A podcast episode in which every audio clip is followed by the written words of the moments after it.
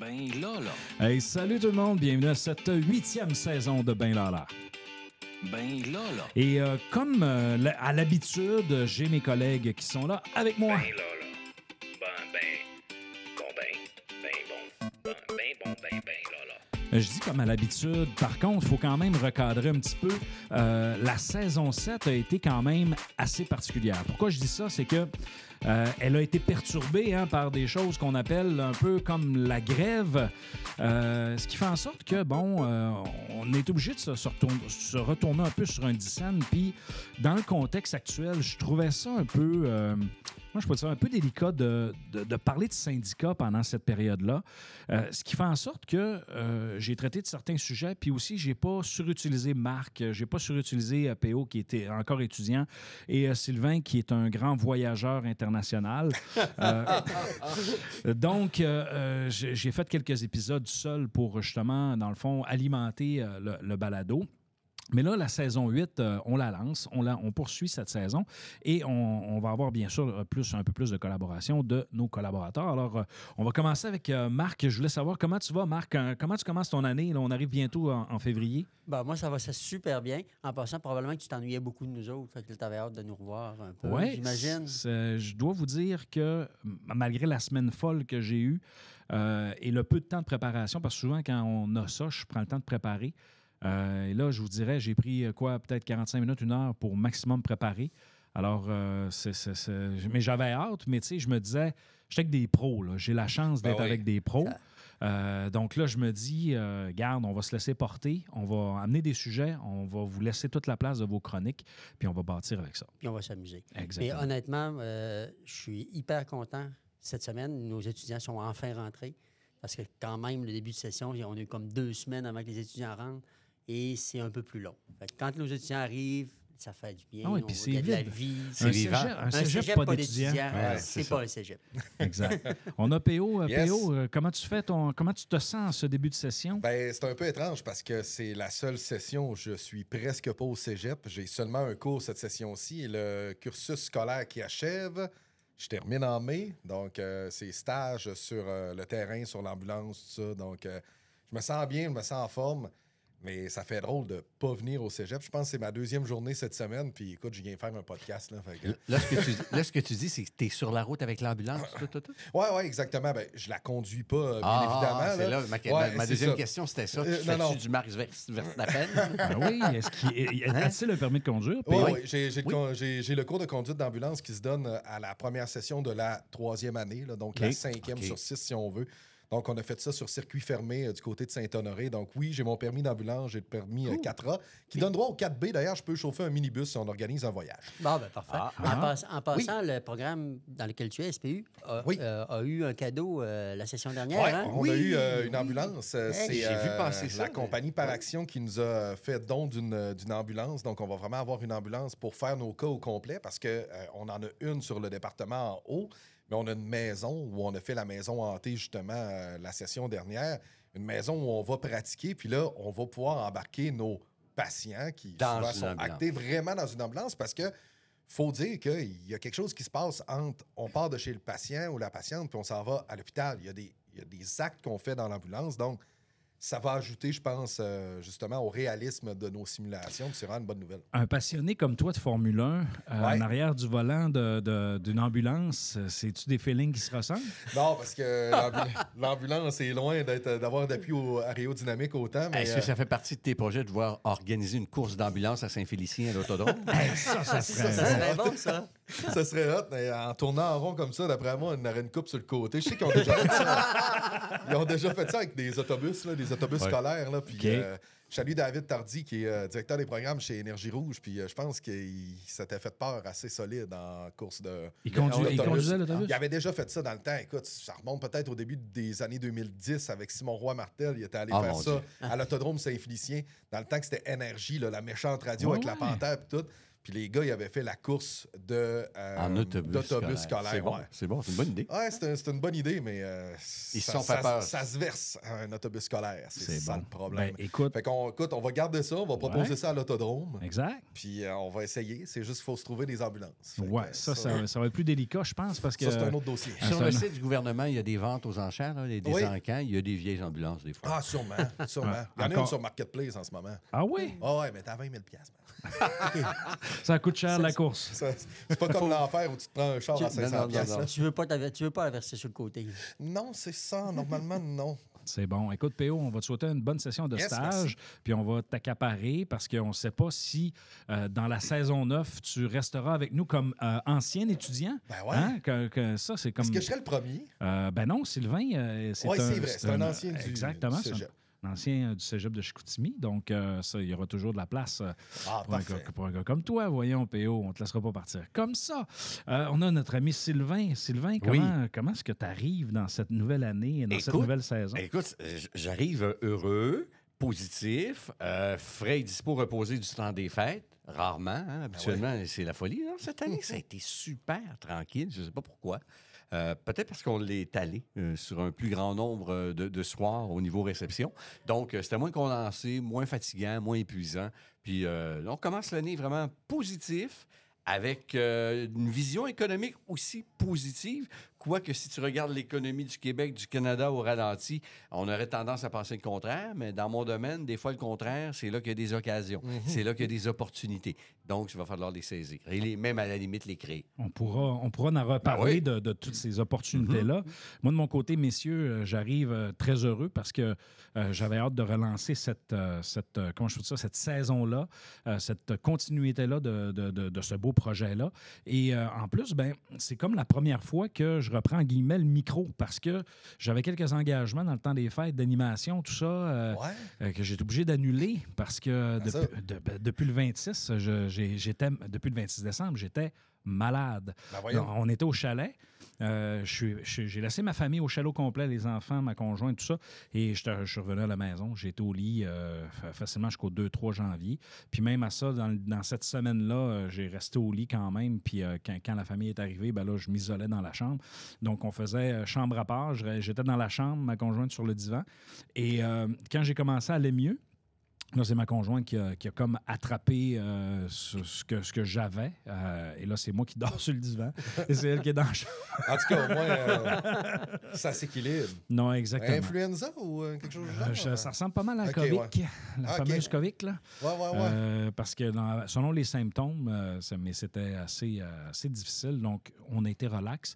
Alors là, on est, là ça, c'est le fun parce que quand je dis que j'ai été obligé d'annuler, c'est parce que j'avais, je faisais du bénévolat d'animation. Ben oui. Alors là, euh, en lançant ça avec une voix, sans tousser, hein, parce que commençait à dire Hey, oh, et toi, PO Ah, c'est c'est- c'est ce qui n'est pas facile. pas. Effectivement, c'est pas facile. Alors, messieurs, euh, avant de passer à la chronique de Marc pour euh, ce premier épisode, J'aimerais ça qu'on se fasse une table ronde. Euh, J'en ai parlé en, en début, dans, dans- en introduction. Euh, L'automne a été perturbé par euh, les, euh, les grèves. Et euh, en date du euh, 28 décembre, le Front commun a annoncé euh, une proposition d'entente de principe qui allait être présentée euh, aux membres de leur syndicat. Et euh, pour ceux qui nous écoutent et qui n'ont pas trop suivi ça, c'est qu'au Québec, dans la négociation, il y avait un front commun dans lequel il y avait plusieurs euh, syndicats qui s'étaient regroupés. Et euh, il y avait à côté la FAE, la Fédération autonome de l'enseignement, et il y avait la FIC, donc la Fédération... euh, Interpression- Interprofessionnel euh, du Québec, Québec. ça? exactement. Ouais, hein? Donc, il y avait, ces- dans le fond, ces trois groupes-là qui négociaient en même temps. Et euh, bon, euh, la, la- la- la FAE, vous en avez entendu un peu plus parler parce Ouais. qu'ils étaient en, en grève générale illimitée. Euh, donc, leur, euh, je dirais, leur, leur- leur résultat faisait partie, en fait, leur- conséquences faisaient partie intégrante de l'actualité. Euh, et donc, ça a créé beaucoup de perturbations parce qu'ici, en région, on a eu quoi? On a eu une dizaine de jours de grève de façon générale. À dans- peu près, oui. C'est ce qu'on. Exactement, tandis que eux, c'était 22 jours. Ouais. Alors, euh, Ben, aujourd'hui. aussi, la différence, c'est que vous avez échelonné ça, si je ne me trompe pas, sur trois semaines, un mois, tandis que de l'autre côté, c'est 22 jours consécutifs. Ouais, La FAE, ils sont sortis. Ouais, On sort. Carrément. Exactement. Il était plus, euh, je dirais plus. Revendicatif. Oui, revendicateur, euh, Revendicateur, plus, plus agressif, je pense. Et ça m'amène à cette première question. Euh, Aujourd'hui, en 2024, est-ce que euh, vous pensez que le syndicat et les négociations syndicales ont encore leur place? Hey! Oui. Et quelle question?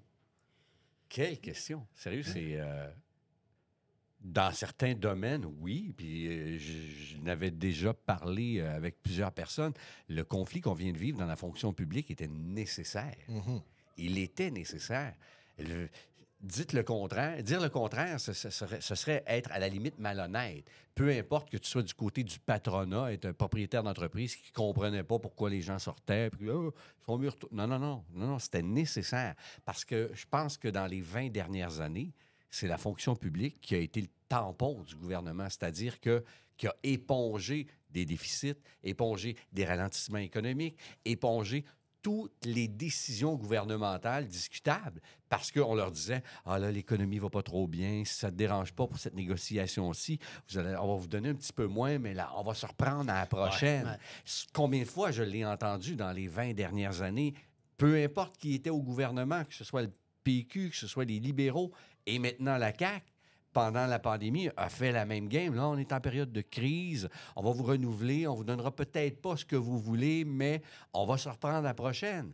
Et là, tout d'un coup, on fait la sourde oreille du côté gouvernemental. Ça aurait été impensable qu'ils ne réussissent pas à obtenir ce qu'ils ont obtenu. Et là, lancez-moi des pierres. Mais moi, j'étais tout à fait en accord avec ce conflit-là.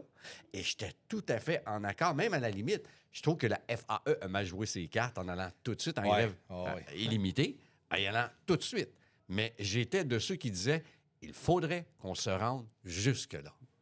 Jusque-là pour réajuster le balancier et rendre attrayante la fonction publique parce qu'elle ne l'était plus. Et moi, je suis dans le domaine financier. Quand je vois des talons de paye là, de la fonction publique, je m'attends tout le temps à des mots du beau gros montant. Mhm.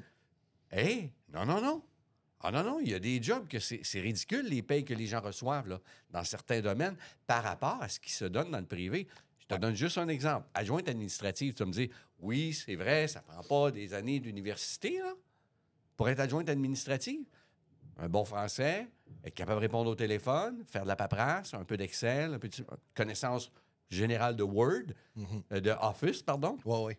Et on va te donner dans le privé entre 35 et 40 000 Dans la fonction publique, c'était 27. Là. Non, non, c'est c'est- c'est des salaires qui sont, euh, comme tu dis, euh, indécents d'une Indécent, certaine... exactement. Ouais, ouais. Et le clash était nécessaire. Parce que c'est pas parce que tu as un fonds de pension qui est associé à ton emploi que euh, le salaire de base que tu dois, dans le fond, avoir doit automatiquement être plus bas. Moi, je me souviens de la décision que j'ai prise quand j'étais face au choix de dire j'enseigne maintenant à temps plein, j'ai ma permanence, et est-ce que je continue dans le privé? Tu sais, la décision, c'est oui, je vais gagner plus dans le privé, mais je n'aurai pas la qualité de vie. Puis je n'aurai pas non plus le salaire. Oui, mais je vais avoir un fonds de pension. Euh, ça a fait partie de l'ensemble de la réflexion et j'ai choisi d'être prof pour l'ensemble de ces raisons-là, mais aussi parce que je, je voulais avoir une qualité de vie qui venait avec. Exactement. Et, et je, je te dirais, dans les cinq dernières années, moi, je l'ai vu, mon, mon pouvoir d'achat baisser. Euh, donc là, quand je vois les augmentations, je me dis, ah, wow, ça va être intéressant. Mais euh, c'est quand même en dessous euh, de ce. Mais tu sais, vous allez Ben, me dire, tu avais juste peu- allé dans le privé. Un là. peu ce que Sylvain euh, raconte, c'est qu'on a tellement repoussé que là, Mhm. c'est un peu plus du Le rattrapage. rattrapage est difficile. exactement. Le rattrapage est chercher, difficile, là. Et ce rattrapage-là n'a pas encore, selon moi, été atteint. Donc- Mais il y a un maudit bon bout de fait. Ouais. Non, mais au moins, au moins, il y a une bonne partie qui est Ah oui, faite. ah oui, ah oui. Puis pour- tu sais, on parlait de stratégie tout à l'heure du Front commun, de- de- du Front commun et de la FAE. Ben, du côté du Front commun, moi, je trouve que la stratégie était vraiment bonne. Oui, que excellent. On y allait tranquillement. euh, Les, petits comme ça, ben, les membres n'ont pas non plus Trop souffert. Trop souffert. Et on a profité euh, des sondages, la CAQ qui était en baisse. Et on voulait régler ça avant Noël. Parce que, écoutez, avant le temps des fêtes, il fallait qu'il se passe de quoi ou pendant le temps des fêtes. Ça s'est réglé pendant le temps des fêtes. 28 décembre, je pense qu'on disait tantôt. Effectivement. Mais à un bon moment donné, je me disais, du côté du gouvernement, la pression vient de partout. Tout le monde attaque en même temps et notre cote de popularité était en train de baisser drastiquement comparativement à ce qu'on a connu dans les dernières années. Années qui étaient soit pandémiques et même post-pandémiques, où on se disait, ah, tu sais, qui aurait fait mieux, puis tout ça. Mais On l'appelait le gouvernement Teflon, ben d'ailleurs. oui, Peu importe ce qu'il faisait, ça ne exactement, collait pas. Exactement. Ouais, bon, il y a eu des bourdes là, avec euh, l'affaire des Kings à Québec, il y a eu une coupe de trucs comme ça, puis on dirait que la chaîne s'est mise à débarquer. Ouais. Et là, la FAE qui est, en, euh, qui est en grève, le Front commun qui est en grève, la FIC qui est là. Là, ça venait de tout bord, tout côté. l'impression que ça, ça a aidé fort possiblement la cause des, des Puis, syndicats à ce puis ce qui est dangereux, euh, tu sais, tu parlais de la cote de popularité qui descend. Ce qui est dangereux là-dedans, ce sont les facteurs multiplicateurs. Puis je vous explique un peu mon idée.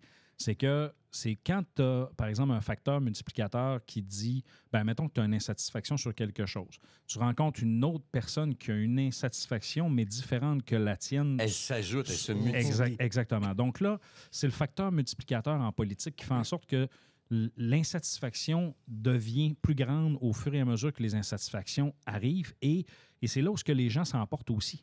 Euh, donc là, toi, tu n'es pas content, moi, je suis pas content. On se craint. On se cogne des parts. On se craint. On, se cogne des parts et là, après ça, ça, ça génère une cette Mhm. fameuse insatisfaction-là. C'est excessivement dangereux et c'est très difficile aussi à, à ramener. Donc là, effectivement, à la pause du temps des fêtes, parce que dans le fond, ce qu'on veut pas, c'est que les gens insatisfaits se parlent euh, de, de- de leur insatisfaction. Sauf que là, tu sais, c'est drôle. Moi, depuis là, que les, les ententes euh, commencent à, à, en fait, à passer dans les syndicats, on voit quand même un certain, tu sais, pour le Front commun, on voit un bon pourcentage qui vote pour. Tu sais, ça fait quand même une différence. là. Tandis que la FAE, c'est 50-50 actuellement. Il reste un, Au moment où on, se- parle, il reste un syndicat à décider et on verra un, un peu qu'est-ce, que- qu'est-ce, qu'est-ce qui va arriver. Euh, donc, à la question que je vous posais, est-ce qu'en 2024, euh, il y a encore de la place pour le syndicat? Ah oui. Sylvain, je présume que oui. Oui. Ben oui. Toi, Marc, donc, oui. donc, on y a, on y a pas directement répondu, mais j'étais pour te ramener. Ben oui, on a, là, il y a encore. Sauf que le rôle du syndicat a peut-être changé avec les années. On n'est plus dans, le- dans la syndicalisation des années 70, 80, où c'était revendication. Maintenant, c'est. C'est négociation. C'est négociation, c'est collaboration. Et Il faut être plus intelligent aussi, plus, euh, plus négociateur, plus brillant, plus, je te dirais, euh, il y, a- il y a un terme en, en anglais, wise, brillant, Ouais, mais- brillant. oui, mais- mais brillant, comment, brillant. comment on peut être capable de faire ça? On- euh, Sonia Lebel a, a dit en début de négociation, on va faire des tables de concertation, on va s'asseoir. Elle a essayé des choses nouvelles. Le syndicat s'est braqué. Non, nous, on négocie seulement qu'à la table de Oh, mais négociation. ça va changer Ça avec va le changer. temps. là, Oh, les dirigeants vont changer. Écoute, moi, j'ai toujours dit, à- jadis, la FTQ, c'est un syndicat de négociation et la CSN est un syndicat de confrontation. Et là, je ne peux plus dire ça. Non, ils sont Non. ensemble. T'as tout compris? Ils, ils sont rendus quasiment pareils tous Ouais. les deux. là. Tu sais, c'est comme. Bon, c'est parfait. Il, il y en a un qui a élevé son jeu. La CSN, avant, c'était que de la Non, confrontation. c'est vrai. du temps de Mme euh, Carbonneau. là. Je, je sais pas. Ma tante. Ah ouais? Ah ouais? Non, non. c'est des blagues. C'est vraiment pas mal. Là, Donc, du temps de Mme, Claudette Carbonneau, allait, là. du temps de Mme Claudette Carbonneau, c'était beaucoup plus. Et avant, c'était beaucoup plus de confrontation. Et c'est devenu un syndicat de négociation, un peu à l'image de la FTQ. Pourquoi?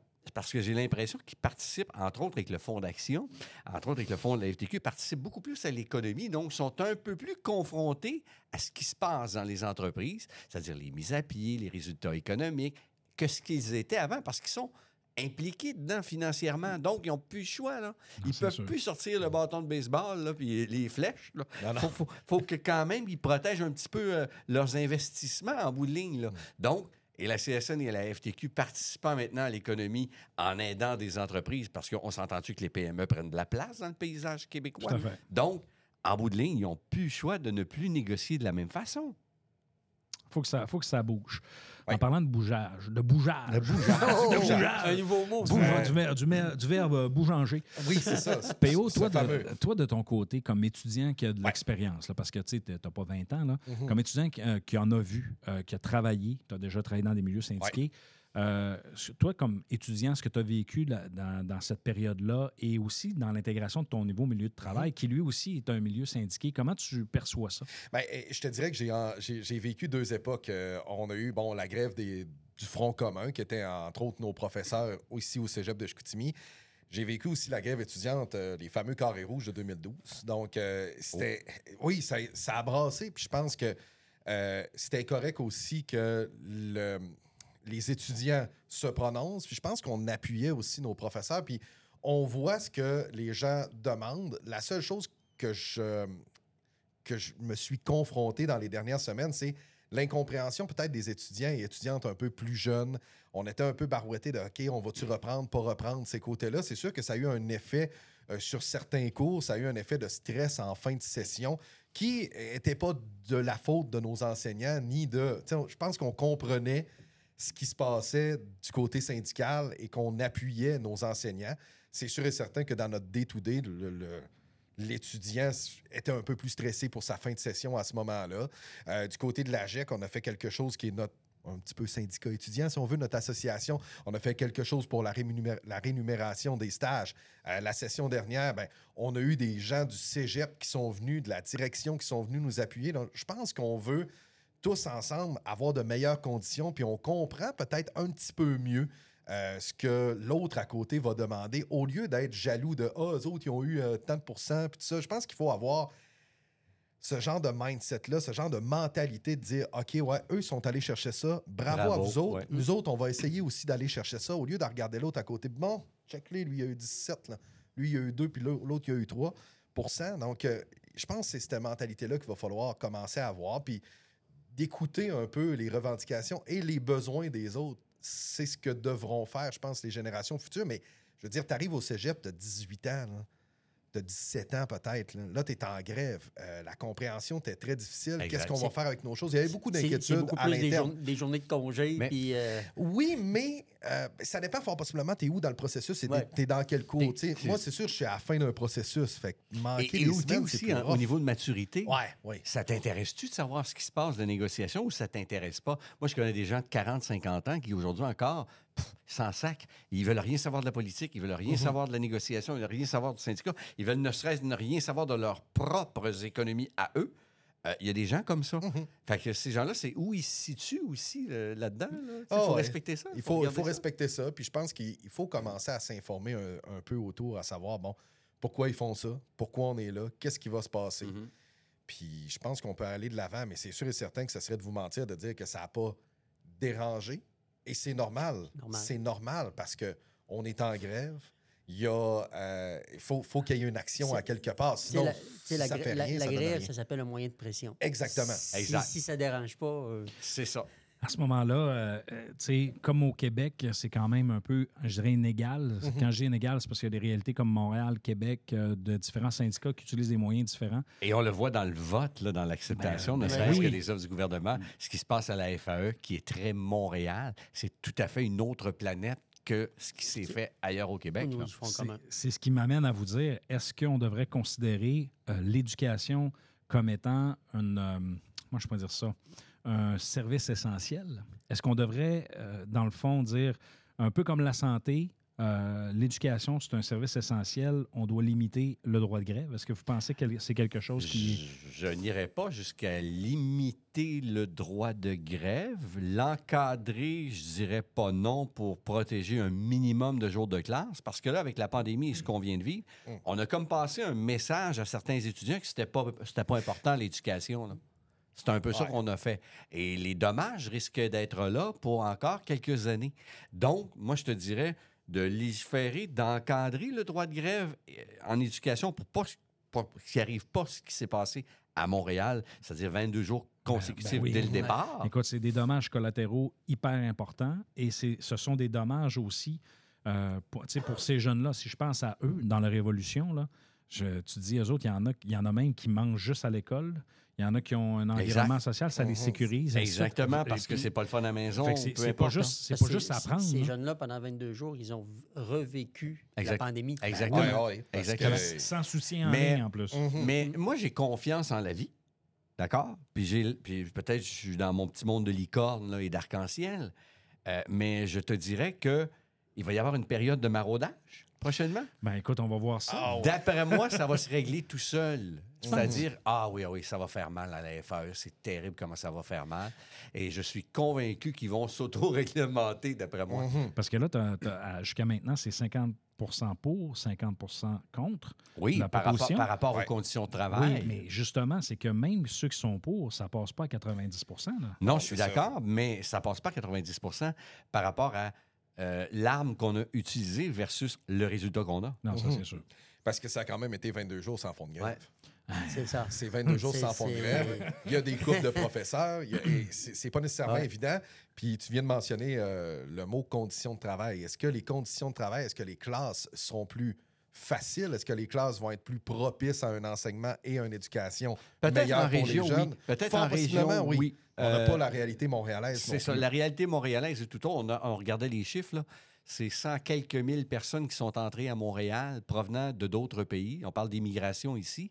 Donc, ça amène, euh, mon Dieu, une, une comment je pourrais te dire, euh, multiculturalité. multiculturalité Ben, des je pense la classes. multi-ethnicité. La tout cas, même ouais, chose. multi-ethnicité des classes qu'on n'a jamais attendre. là, à Montréal. Il parlait de 1100 classes de francisation. C'est énorme. La plupart à Montréal seulement. Mm. Écoute, c'est du jamais vu. Donc, quand on parle de composition des classes, quand on parle de conditions de travail, je te dirais que les gens de Montréal sont beaucoup plus affectés. Et le gouvernement devrait, à la limite, faire de Montréal une planète à part pour Ben, l'éducation.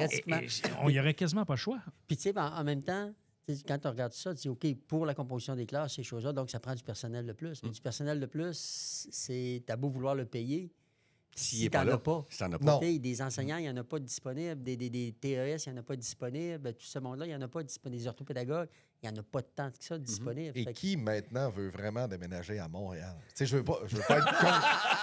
Non, Il y a, il y a- a non, peut-être non. du monde de Montréal Non, qui nous Je nous suis écoute. natif de Montréal. Oui. Et quand j'y retourne, je suis pas capable de rester plus que trois jours. Je te comprends, voilà. Théo. Non, mais- J'ai vécu là 25 ans et bientôt 25 ailleurs. Mhm. Non, non, non, avec je ne retournerai vie, pas là? avec euh, le Les trafic, avec euh, oui, les.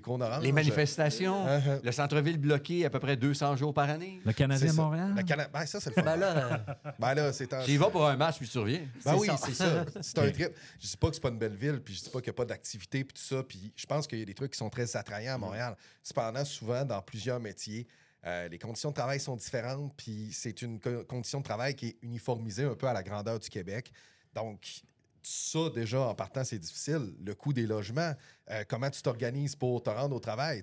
J'en discutais hier avec des collègues ici qui, euh, sont paramédics, on se disait, Urgence Santé à Montréal, c'est euh, géré par le gouvernement quand même, mais le nombre d'appels, tu fais un 12 heures, mais ton 12 heures, ça te prend une heure et quelques te rendre, une heure et quelques à revenir. Tu sais pas si tu vas être sorti de repas, tu sais pas si tu vas finir en retard. C'est pas les mêmes conditions. Souvent, la carrière à Urgence Santé est malheureusement un petit peu plus courte Ouais.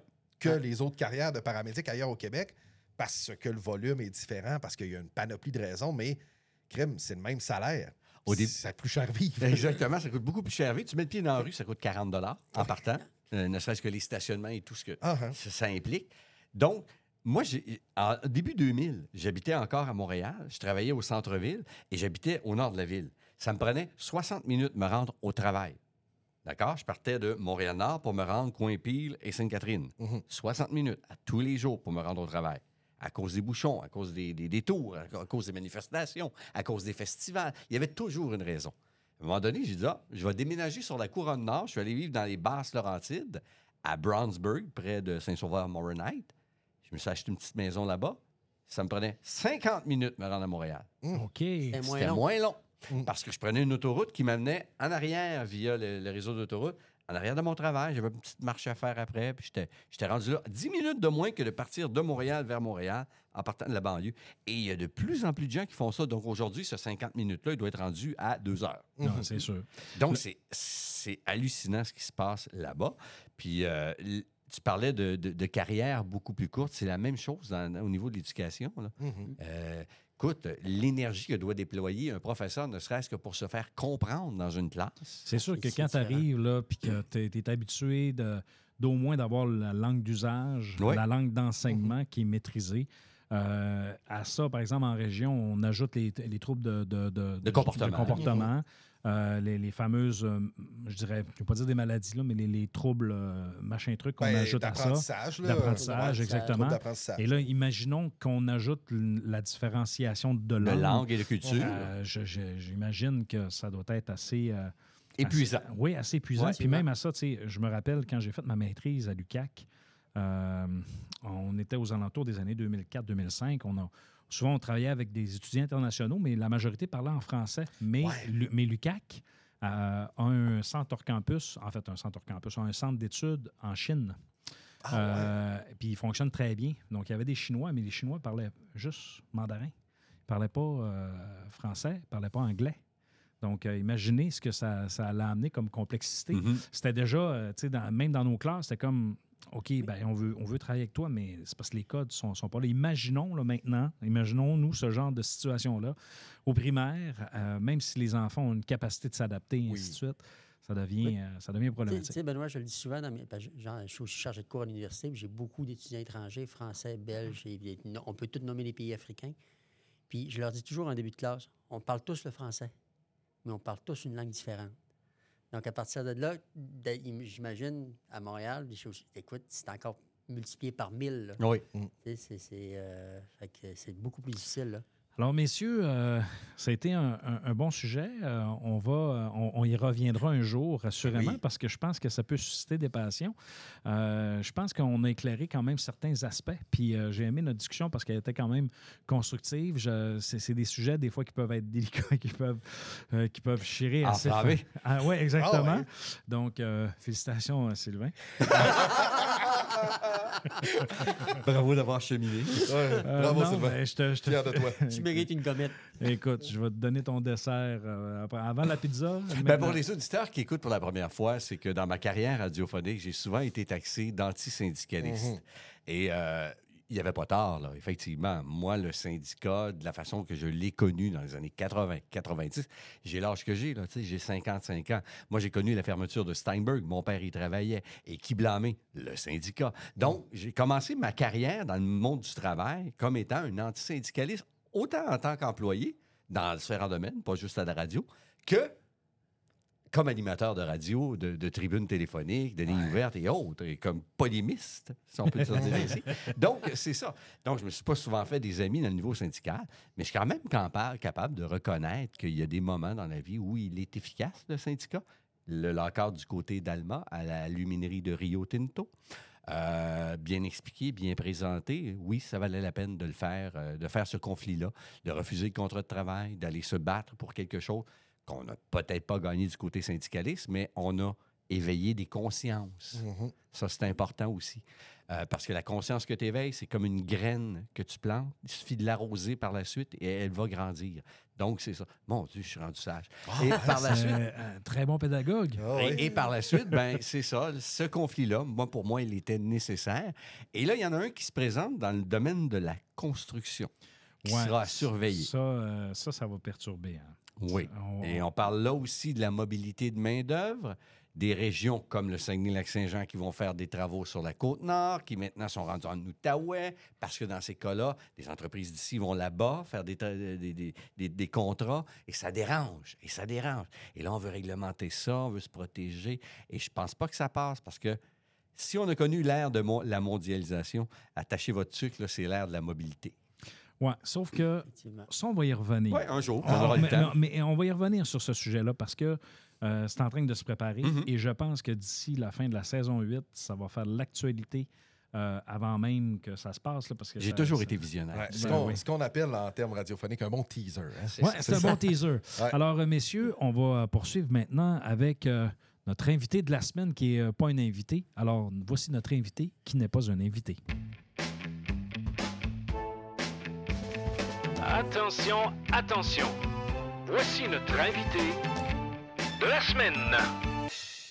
Alors, euh, on donne le micro à notre ami Marc Privé. Marc, euh, j'aimerais euh, t'entendre euh, nous parler d'entrepreneuriat et de tout ce qui se passe parce que là, depuis ta dernière chronique, là, il s'est passé beaucoup de choses et il va se passer beaucoup d'au- beaucoup d'autres choses. Effectivement, Ben, euh, il s'est passé énormément de choses. Oui, il y a eu les grèves, tout ça, là, à l'automne, mais euh, je te dirais que, euh, justement, moi, je reviens. On, il, y a une, il y a une association au, au cégep qui s'appelle les- le PEC. Le PEC, c'est le pôle en éducation entrepreneuriale au collégial qui regroupe 25 cégeps un peu partout au Québec. On a eu une- un colloque la semaine dernière où on était une quinzaine euh, de, de cégeps représentés, où on a échangé justement sur tout ce qui se fait. C'est combien de personnes sont à peu près euh, qui, sont, qui vont là? Ben, tu vois, euh, la semaine dernière, on était un par cégep, plus quelques représentants, peut-être une 15 à 20 au total. Mais habituellement, souvent, on va se ramasser une trentaine, 30, 35 personnes. Puis on, on échange sur l'entrepreneuriat éducatif. Donc, mais ce qui est le fun, c'est qu'on travaille vraiment, on, on couvre l'ensemble de l'enseigne- de l'enseignement, euh, euh, la pédagogie entrepreneuriale, parce qu'on parle, oui, de pédagogie entrepreneuriale qui est vraiment dans les classes, mais on parle aussi beaucoup des projets parapédagogiques. Donc, il y a un peu des deux. Puis comme le, le pôle re- regroupe autant des, euh, des professionnels, donc des conseillers pédagogiques en entrepreneuriat, des choses comme ça, que, des professeurs, des enseignants comme moi, ben, ça amène une belle discussion, ça amène des bons échanges là, à ce niveau-là. Fait que, moi, ça m'a permis de voir la semaine passée, justement, euh, parce qu'on a été reçus par le cégep Garneau et le cégep de Limoilou. Euh, ça nous a permis, de, de, un, de voir qu'est-ce que font ces cégeps-là, aussi le cégep Sainte-Foy, Euh, puis de voir où ils sont rendus, puis de voir certains cégeps comment... Puis selon la grosseur, il y en a qui sont beaucoup plus avancés que d'autres en entrepreneuriat. Puis c'est le fun parce que le fait d'être- regroupés ensemble comme ça, ben, ça vient alimenter autant les plus gros cégeps, comme, euh, tu sais, je pense euh, au cégep de Québec, que ce soit Garneau, euh, Sainte-Foy ou Limoilou, c'est des cégeps de 3000, 4000 étudiants. Nous, ici, on est à peine 2000, tu sais. Ah ouais. Fait que c'est pas la même, la même game nécessairement. Tu sais, à Limoilou, il y a, elle a- il y a un- il y a un- une conseillère pédagogique en entrepreneuriat, une professionnelle, puis elle a une technicienne qui travaille avec. OK, ils sont deux, là. Tu sais, euh, à Sainte-Foy, il y a, il y a un service de l'entrepreneuriat et de, et de l'international où il y a une conseillère pédagogique où, où ils travaillent, il y a vraiment des, des, des, euh, des plans cadres, des choses qui, donc, qui intègrent ce que nous, on fait en comptabilité et gestion. Mhm. Donc, de mettre des, des- des- choses entrepreneuriales dans nos cours.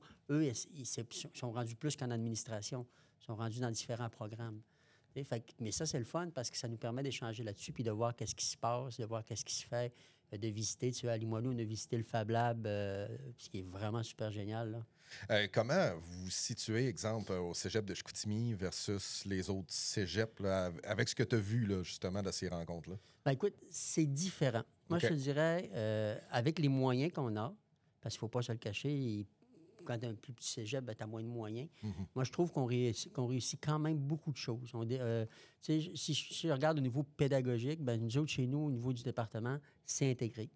Euh, je sais aussi que, bon, l'automne dernier, ben, c'est sûr que le fait d'avoir gagné le Force Avenir, l'automne Ouais. passé, ça, l'a- a ouvert des portes. là.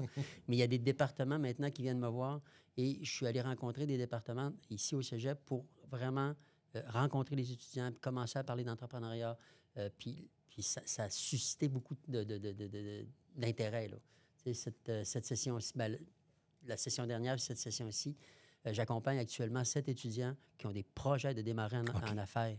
Donc, ils veulent démarrer des choses. Il y en a même un là-dedans qui a déjà son entreprise. Ah, Wow, OK. Puis, euh, ce qu'il veut, ben, il va aller encore plus loin. Fait que euh, puis ça, ben, c'est le fun. C'est le fun de voir ces jeunes-là, mais c'est le fun aussi de sensibiliser. Parce que si on ne sensibilise pas les jeunes, ils ne pourront jamais penser un jour, je vais devenir un entrepreneur ou un jour, je vais être ce que moi j'appelle un entrepreneur, quelqu'un qui va être qui va s'impliquer, qui va être un bon citoyen, qui va, euh, qui va faire un peu comme nous on fait là, euh, au cégep. On n'est pas des entrepreneurs pour le cégep, on est des enseignants, mais on, on fait un petit peu plus que le travail. euh, Dis-moi, Marc, vous parlez de- d'entreprise, création d'entreprise, mais est-ce que vous regardez aussi à la relève entrepreneuriale? C'est-à-dire, on sait qu'il va y avoir des milliers, là, pour ne pas dire des, des dizaines de milliers d'entreprises qui vont être à reprendre parce que ces gens-là vont partir à la retraite, puis ils n'ont personne à qui passer les, les rênes, ne serait-ce que dans leurs employés. Est-ce que vous regardez ces volets-là avec différents, avec Ben, euh, ça les- fait les partie, étudiants? Ça fait partie des choses. Et d'ailleurs, tu vois, on avait une. euh, euh, c'est la semaine dernière, ou la semaine d'avant, en tout cas, on a eu une rencontre pour le, le- le défi aux entreprendre. Et c'est quelque chose qu'on veut amener parce que euh, là, pour l'instant, on voit en création d'entreprise, mais la relève est tout aussi importante. Oui, c'est ça. Puis il y, en a des jeunes, puis c'est pas évident, il faut les aider à reprendre les rênes de ces entreprises-là. Puis on perd des entreprises parce que justement, Il n'y a pas de relève. il n'y a pas de Ah, relève. c'est ça. Puis souvent, c'était dans la famille ou des gens, mais nombre de fois dans les dernières années qu'on a vu ça, les gars. On ferme parce que j'ai personne pour prendre ça. la relève. Et, Exactement. et- et souvent, l'idée du, du jeune qui veut démarrer peut s'associer à quelque chose d'existant et donner un, un deuxième Ben, souffle, c'est ça. justement, Ben, à cette entreprise. c'est- que l'entrepreneuriat, avant ça, c'est de l'entrepreneuriat individuel. C'est ça. De plus en plus, aujourd'hui, on va aller vers le modèle coopératif.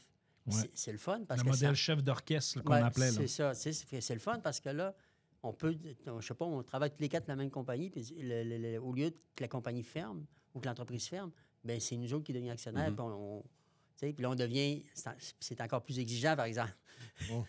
Parce que là, tu es ton propre boss, C'est t'es- ça. Ouais, ouais. boss, Les décisions ne sont Oh, pas les mêmes non plus. Non, non, non, non, non, non. Non, mais c'est d'autres challenges, j'imagine, que vous allez être capable d'explorer. Oui. Puis c'est le fun d'aller voir aussi, des fois, un peu ce, qu'est-ce qui se fait ailleurs. Puis euh, les- est-ce que les installations vous ont donné peut-être des idées? euh? Oui, ben, tu sais, ce qui est, moi, ce que je trouve intéressant, parce que là, c'est sûr qu'on parle beaucoup de parapédagogique pour Ouais. le côté, là, démarrer des projets, des choses comme ça. Mais moi, le côté qui m'intéresse encore davantage, c'est vraiment le côté pédagogique. C'est le côté de dire, peu importe le cours. Tu sais, on, on- il y avait une conférencière qu'on a eue qui s'appelle Karine Germain est en tourisme. Elle, elle applique de la pédagogie entrepreneuriale dans ses cours. Donc, ce qu'elle fait, c'est vraiment faire vivre des expériences à ces jeunes jusqu'à temps qu'ils se plantent, mais pas trop, pour qu'ils apprennent vraiment. Donc, c'est, qu'ils qu'ils, soient autonomes dans, ce ce qu'ils font. Euh, c'est comme elle expliquait, c'est comme, je les laisse descendre, mais à un moment donné, quand tu descends en ski, les skis se croisent. Fait que là, faut- elle, elle va Ça intervenir. dépend comment tu skis. Comme maintenant, ben, quand Ouais. les skis sont pas trop croisés, ben là, c'est là que tu vas intervenir, tu sais, avant qu'ils se plantent, qu'ils se fassent mal. Fait qu'elle aurait pu m'aider. Excuse-moi, Marc, j'aime ça skier. et- Bon, je touche à du bois parce que je voudrais pas avoir un accident, là, mais euh, quand t'es- normalement, quand tu arrives pour. euh, c'est pas savoir. Oui, Ouais, mais au début, Ça- ça quand annonce t'as la co- chute. quand Quand t'as t'as commencé, commencé, tu faisais Oui. du chasse-neige, hein? Oui, oui, ah, oui. Ah, la c'est neige. ça. OK, Parce que- c'est bon. Parce que ouais. les jeunes, les jeunes, ils expérimentent, ils essayent des choses. Donc, à ce Tout à moment-là, c'est- c'est là la différence. Puis c'est ça qui est, qui est peut-être un peu plus exigeant parce qu'il faut s'adapter. Il faut s'adapter à chacun des, des étudiants parce que c'est pas pareil. Ils n'amènent pas le projet de la même façon. Tu le sais, Benoît, tu Non, fais de la ça. gestion de projet. En gestion de projet, chaque projet est différent. Tu sais, Il n'y en a pas un qui est pareil. Fait que c'est un peu ça, faire de la pédagogie entrepreneuriale, c'est de la pédagogie expérientielle. C'est sûr que tu ne peux pas l'appliquer dans tous les domaines, tu ne peux pas l'appliquer dans tous les, les, les, les, les, euh, les cours, mais ça se fait. Tu sais, ça se, je regarde dans SPU, je suis sûr qu'il y a plein d'expériences, ils vous laissent saler, ils vous laissent vivre des expériences. Puis à un moment donné, whoop, s'ils voient que tu es pour te planter, ils Ouais, te laissent peut-être te planter un petit peu, Oh, mais là, ils interviennent après. Ben, ça en est de la pédagogie entrepreneuriale. Ça, ça- c'est de travailler des, des valeurs, des choses, des compétences qu'on ne travaillerait pas autrement. Qu'on n'est pas nécessairement pris par la... qu'on ne prend pas le jeune par la main puis qu'on l'amène jusqu'au bout. C'est le jeune qui fait des... Pour euh, ce qui s'en vient, là, à cette heure, bon, tu viens de revenir de, de- de ça. Euh, Qu'est-ce qu'on a dans les trois prochains mois au cégep, entre autres, en ce qui, en ce qui a trait à la- à l'entrepreneuriat? Il y, a, ben, il y a beaucoup de choses. D'abord, c'est sûr qu'il y a le défi aux entreprendre. Fait que là, il va y avoir des projets à déposer, euh, quelques projets à déposer pour le concours local, régional et après ça national. Euh, il y a le Force Avenir aussi en Ouais, entrepreneuriat. lui, on est au courant parce qu'on a reçu combien de publicités avec ta face dessus. Marc est lauréat de Force Avenir euh, l'automne dernier. C'est euh, vrai, oui, oui, oui. Comme, personne, euh, comme personne ressource, c'est ça? Oui, et, et- oui, c'est ça. Et là, le cégep utilise ma, Ton visage. mon visage. Ah oui, il est partout. J'ai- un cachet. là. Donc, si j'ai un projet, moi, J'espère bien j'ai un projet d'entreprise, je peux te le soumettre, Marc? Ouais, ouais, on va OK, parfait. Donc, donc c'est ça. Donc, il y a Force Avenir, bien entendu, avec les dépôts de, co- de concours. Euh, il va y avoir, bien entendu, à la fin de la- de l'année aussi, ben, ben, euh, les- les, euh, le reconnaissance du cégep où on reconnaît des choses, les, les étudiants. Euh, il y a le bootcamp qui est un peu de l'entrepreneuriat Oui. avec en comptabilité et gestion qui s'en vient la semaine prochaine avec nos étudiants, une demi-journée d'activité. euh, Mais on peut pas trop en parler parce mais on ne peut pas trop en parler maintenant. il y en a peut-être qui vont nous écouter. Ouais, c'est ça. Je garde des surprises. Bon, qui vont a, savoir euh, qu'est-ce qui va se passer. Exactement. Et donc, mais il y, a- il y a beaucoup, beaucoup de choses. Entre autres, euh, ce matin, j'étais en discussion avec euh, les gens du Défi 48 et de Rio Tinto, qui sont le partenaire de- du Défi 48. Défi 48, c'est d'avoir, de, de prendre des jeunes pendant 48 heures. Ils partent de zéro, ils, trouvent, ils créent quelque chose, un produit, peu importe, et ils ont 48 heures pour faire des ventes. Puis l'équipe qui fait le Ah! plus de ventes gagne le prix. Fait que ça, Wow. euh, habituellement, ils venaient dans la région, mais ils étaient plus au mois de juillet, donc c'était plus difficile d'avoir les équipes. Mais suite à des discussions avec Charles, euh, Charles-Antoine, maintenant, ça va être le premier fin de semaine de mai. Donc, nos jeunes sont encore ici dans la région. Au début des examens. Ah, ben, juste un peu avant. Ouais, Juste un peu ça. avant les examens. Fait que ça, en tout cas, on espère avoir euh, 7, 8, 9, 10, une dizaine d'équipes. Ça serait vraiment génial pour la région du Saguenay. C'est une équipe, les gars? Ouais, c'est ça, côté vente, moi. euh, Non, mais il faut, faut Côté être étudiant. il faut être Ah, étudiant. faut être étudiant. Il y a juste, il y a Ah, juste PO qui va pouvoir encore. OK, non, mais je recrute PO, Sylvain quand même. ah, c'est ça, on va, t- on va, t- Je- on va- Inscris-toi puis on va t'aider. on va te filer. Le gars, il arrive de nulle part. Ouais. c'est sûr. Donc, Marc, est-ce que tu as d'autres choses à ajouter? Non, euh, c'est pas mal ça. Donc, on va avoir encore, je pense, une session assez, euh, assez, assez animée. Ah, Je suis Ouais. même pas inquiète pour toi. Euh, tu serais déjà parti à la course euh, si ce n'était de tes béquilles. Fallait bien que je le plug à Ben, quelque c'est part. sûr et certain. OK. Alors, euh, écoutez, c'est ce qui complète notre premier épisode de la saison 8. Euh, merci, messieurs, d'avoir parlé de syndicats. Merci, messieurs, d'avoir parlé d'entrepreneuriat. J'espère que pour vous, à la maison, vous avez apprécié. Alors, il ne me reste qu'à vous dire, les amis, ciao, ciao. Ben bon, ben